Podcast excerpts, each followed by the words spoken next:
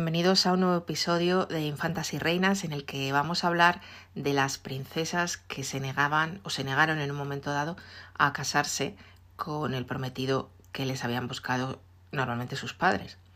No todo eran alaracas cuando se anunciaba un, un matrimonio real y aunque estas princesas e infantas sabían lo que les esperaba, a veces no estaban de acuerdo con el elegido. Vamos a hablar de unos cuantos casos de princesas y de una reina.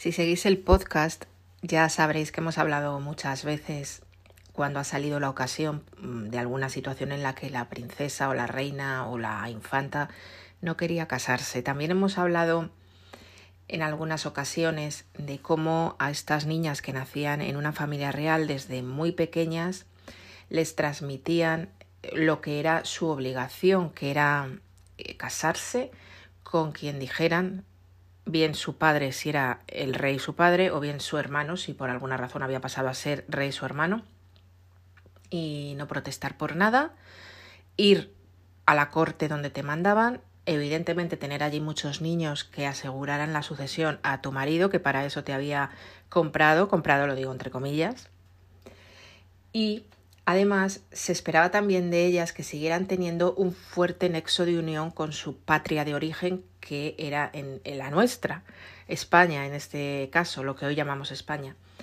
Se esperaba que de alguna manera pudieran mm, influir en su marido para que las causas españolas fueran bien recibidas en su país donde se habían ido a casar, fuera Francia, fuera Portugal o fuera el Sacro Imperio, que era donde normalmente iban a parar estas infantas.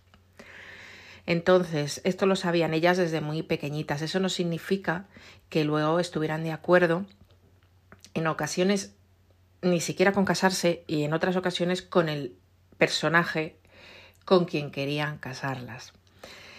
Por ejemplo, una de las infantas que más se reveló sobre estos temas mm, que le imponían fue eh, Isabel de Aragón, que era la hija mayor de los reyes católicos, que ya hemos hablado de ella en alguna ocasión, aunque no tenemos un capítulo específico.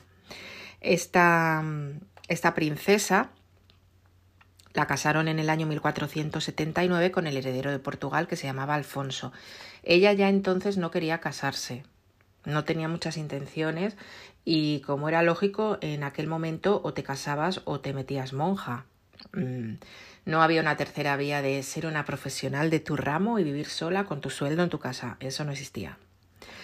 Entonces eh, los reyes católicos, que eran sus padres, prácticamente la medio obligaron a casarse. Incluso se dice que la reina Isabel, consciente de que su hija se iba a Portugal a casarse mm, mm, con muy mal humor, vamos a decir, eh, hizo que en el momento en que ella salía con toda su comitiva hacia Portugal doblaran las campanas a todo meter, como una especie de saludo hacia su hija. El caso es que se fue a Portugal, se casó con Alfonso, pero Alfonso murió muy pronto y volvió a España. En el momento que vuelve a España, ella ya dice que no se piensa volver a casar, que quiere meterse monja, empieza a adoptar un tipo de vida bastante recogido, se viste con una túnica un poco sobria, y empieza a surgir en ella algo que luego se ve en muchos otros de los Austrias como un fanatismo religioso y solo quería que, mm, que los judíos se expulsasen de todas partes, etc. Se vuelca hacia la religión, pero su madre le dice tú te tienes que volver a casar y ella dice que no quiere. Esta vez sí que prácticamente la tuvieron que obligar casi a punta de pistola, como solemos decir a veces. La vuelven a casar y la casan en 1496 con Manuel I, el afortunado, que era rey de Portugal, ya era rey en aquel momento, entonces ella ya pasa a ser reina de Portugal. Al año siguiente, en el año 1497, muere su hermano Juan, que era el heredero aquí de la corona de, de sus padres, las coronas de Castilla y Aragón. Y al morir Juan, ella pasa a ser la heredera y como ya hemos hablado en otras ocasiones, tiene un hijo de este matrimonio que se llama Miguel de la Paz, un niño que duraría muy poquitos años y que en el caso de que no hubiera muerto, hubiera heredado por parte de su padre Portugal y por parte de su madre Aragón y Castilla y hubiera unido todos los reinos de la península ibérica. Pero bueno, no fue así, este niño murió, Isabel también murió en el parto y esta es nuestra primera nuestra primera princesa que se negó a casarse. De la siguiente que vamos a hablar es de Leonor de Austria, que era una hermana de Carlos V, por tanto hija de Juana de Castilla. Esta princesa, bueno, tampoco hay documentación que nos haga pensar que ella se negó a casarse, pero podemos entender que no le hizo mucha gracia los sucesivos planes matrimoniales que le impuso su hermano, que era en aquel momento ya el jefe de la casa, puesto que era el rey y el emperador, y su padre Felipe el Hermoso había muerto. Entonces a Leonor la casó su hermano Carlos V en el año 1519 con precisamente ese, ese Manuel I que hablábamos de Isabel anteriormente, su segundo marido con el que tuvo ese niño que murió muy pequeñito. Pues cuando se quedó viuda, perdón, cuando se quedó viudo Manuel I eh, de Portugal, lo casaron con una hermana de Isabel, con María. Y cuando se queda viudo de María, lo casan con esta otra, Leonor, que era una sobrina de las dos. Entonces, claro, imaginaros a Leonor que se tiene que casar con un señor que le dobla la edad como poco, que ya ha sido viudo dos veces, de dos tías suyas y ahora va como el tercer reemplazo. No creo que le hiciera mucha gracia. Pero bueno, de alguna manera fue a una corte amiga y a una corte donde la trataron bien. Lo malo que tuvo ahí Leonor fue que tuvo dos hijos, de los cuales solo le sobrevivió la hija María, y se quedó viuda eh, de Manuel. Manuel muere, entonces su hermano Carlos V la reclama y le dice vente, vente para España. Y tiene que dejar allí a su hija, a su hija María, que era muy pequeñita, la tiene que dejar en Portugal y no la vuelve a ver hasta mucho después ya al final de su vida. Esta niña nunca perdonó a su madre que la abandonara, aunque este tipo de cosas eran bastante comunes entre las familias reales. Pero mm, el, gran dolor de Leonor fue este, el de su hija. Fijaros, sin embargo, que acabo de contar antes con Isabel de Aragón, que cuando ella muere en el parto y de ahí nace un, niño que se llama Miguel de la Paz, los reyes católicos a ese niño que era su nieto se lo traen para criarlo en Castilla y el padre, que es rey de Portugal, deja a su hijo y heredero que se venga a Castilla sin ningún problema. Y luego, sin embargo, esta infanta portuguesa, María, no la dejan venirse con su eh, madre Leonor décadas más tarde. Entonces Leonor se vino ¿Y qué destino le tenía preparado su queridísimo hermano? Pues la vuelve a casar con quién? Con Francisco I de Francia, rey de Francia y enemigo a ultranza de Carlos V. O sea, lo que hace Carlos V es, bueno, como con este me llevo mal, te voy a casar con él a ver si las cosas mejoran. Claro, imaginaros a qué corte va a parar Leonor una corte en que el marido no le hace ni caso, en que tiene 20.000 amantes, en que todo el mundo la mira mal. A ver, no fue fácil tampoco. Ahí no tuvo hijos con Francisco, eh, muere Francisco primero y ella vuelve a España. Es en ese momento cuando vuelve a ver a su hija María. Su hija María le reprocha un montón de cosas. Eh, Leonor estaba ya enferma eh, y ya se quedó con su hermano Carlos V y murió muy, en fechas muy próximas a las de, a las de su hermano. Otra de las princesas que esta sí que se negó bastante en redondo a casarse, no fue una princesa nuestra, sino una de las que vino a casarse con un rey a nuestro país. Se trata de María Luisa de Orleans, de la que tenemos un capítulo por si queréis saber algo más de lo que fue su vida. Y esta princesa era una princesa francesa y había nacido y vivido en Versalles. Versalles era una corte que no tenía nada que ver con la oscura corte española. Probablemente tampoco era un destino muy apetecible para ella venir a Madrid. Pero el gran problema que tuvo María Luisa fue que a ella le habían contado pues que el rey con el que se iba a casar, que era Carlos II, el último Austria, era un rey eh, contrahecho, mm, muy feo, que estaba hechizado, que no se tenía en pie, que tenía ataques epilépticos. Esta era la leyenda que había sobre él. Claro, cuando le dicen que se tiene que casar con él, imaginaos, eh, estuvo llorando durante días. Aquí la que ayudó en este tema fue la reina de Francia, la que en aquel momento era la reina de Francia, que resulta que era una infanta española, la infanta María Teresa hermana de ese rey con el que se iba a casar María Luisa. Entonces, hay constancia por unas cartas que María Teresa habló con esta princesita francesa e intentó convencerla de que todo eso que le habían contado de su hermano Carlos II no era verdad, y que su hermano no era tan feo y que era muy educado y la iba a tratar muy bien. La pobre María Luisa le dio igual creerse o no creerse a su tía, la reina de Francia, María Teresa, infanta española. Tuvo que venir y tuvo que casarse con él. Sí que es verdad que luego el matrimonio no fue mal.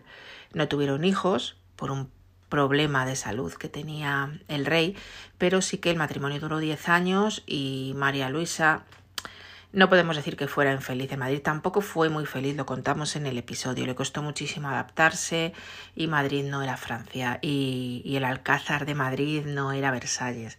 Pero bueno, yo creo que no le fue tan mal como ella probablemente pensaba en aquellas jornadas en las que se pasaba el día llorando. Bueno, al hilo de esa reina María Teresa, aunque no tiene que ver con lo que hablamos hoy, pero hay una anécdota graciosa, porque María Teresa la casaron con el rey de Francia, con el rey Sol, con Luis XIV, que era su primo, pero en un principio hubo negociaciones matrimoniales para casarla con otro primo, que era Leopoldo I de Austria. Y de este tenían un cuadro en el Alcázar. Entonces hay unas crónicas que hablan de que María Teresa miraba ese cuadro y decía, a ver, este es muy feo y, además decía, para mí no, para mi hermana. Su hermana precisamente, que es la infanta Margarita, la infanta de las Meninas, fue efectivamente la que acabó casándose con Leopoldo. Pero en un principio Leopoldo estaba reservado para María Teresa y a ella no le gustaba. Mm, hay constancia de que miraba el cuadro y decía, es muy feo y este para mí no, para mi hermana. Y fijaos que bueno, los cánones de belleza no eran los mismos que ahora y ellos estaban rodeados de personajes de la Casa de Austria que tenían todo, todas sus mismas facciones, las que vemos ahora en los cuadros, el labio belfo, los ojos grandes, etcétera, con lo cual quizá no debería parecerle tan raro Leopoldo, ¿no? Pero sí que hizo ese tipo de comentarios. Otra reina, en este caso reina, no princesa, que se negó a casarse fue Isabel II, ya en el siglo XIX. En el año 1846 se casa con su primo Francisco de Asís. ¿De dónde le venía a Isabel II la negativa de casarse con su primo? Pues no era ni porque fuera feo ni guapo, era porque Francisco de Asís era homosexual y era algo que se sabía perfectamente y ella evidentemente no quería casarse con un señor al que no le gustaban las mujeres. De hecho, hay anécdotas al respecto que hablan de que llegó a decir que si se casaba con él en la noche de bodas, a saber quién iba a tener más puntillas en, la, en el camisón o ropa de dormir, si él o ella. Eh, bueno, como además creo que sabréis, Isabel II fue una mujer que tuvo una intensa vida amorosa, que tuvo hijos con distintas personas, ninguno de los cuales fue de su marido, porque el marido y ella no tenían relaciones de ningún tipo. Y, claro, fijaros que para una personalidad así, eh, casarte con un hombre que sabes que no es que no vaya a encajar contigo, es que tú como mujer ni siquiera le gustas. Son aberraciones que se hicieron realmente en el pasado, porque esto era algo que se sabía, que no es que fuera una cosa secreta que nadie conocía, lo sabían perfectamente y la obligaron a casarse con él. ¿Qué fue lo que hizo Isabel? Pues salió como pudo vivió su vida a su manera, fue una tía libre del siglo XIX y evidentemente en un momento en que no había anticonceptivos eso dio lugar a muchos niños de distintos padres, incluido el que luego sería Alfonso XII, que, que no era hijo, por supuesto, como ninguno de sus hermanos, de Francisco de Asís, sino del favorito de su madre en aquel momento. De la siguiente princesa de la que voy a hablar, tampoco hay constancia de que ella se negara al matrimonio que le había tocado, pero yo intuyo que no debió ser una gran alegría el designado. Me refiero a mm, María Cristina de Habsburgo-Lorena, que era una archiduquesa austriaca que se casó con Alfonso XII, hijo de la anterior.